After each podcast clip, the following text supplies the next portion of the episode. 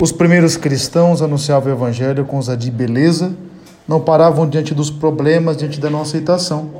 Também devemos ser assim. Nossa convicção de fé precisa nos iluminar em todas as situações.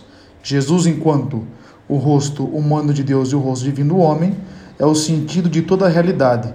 Não existe verdadeira realização fora de Jesus.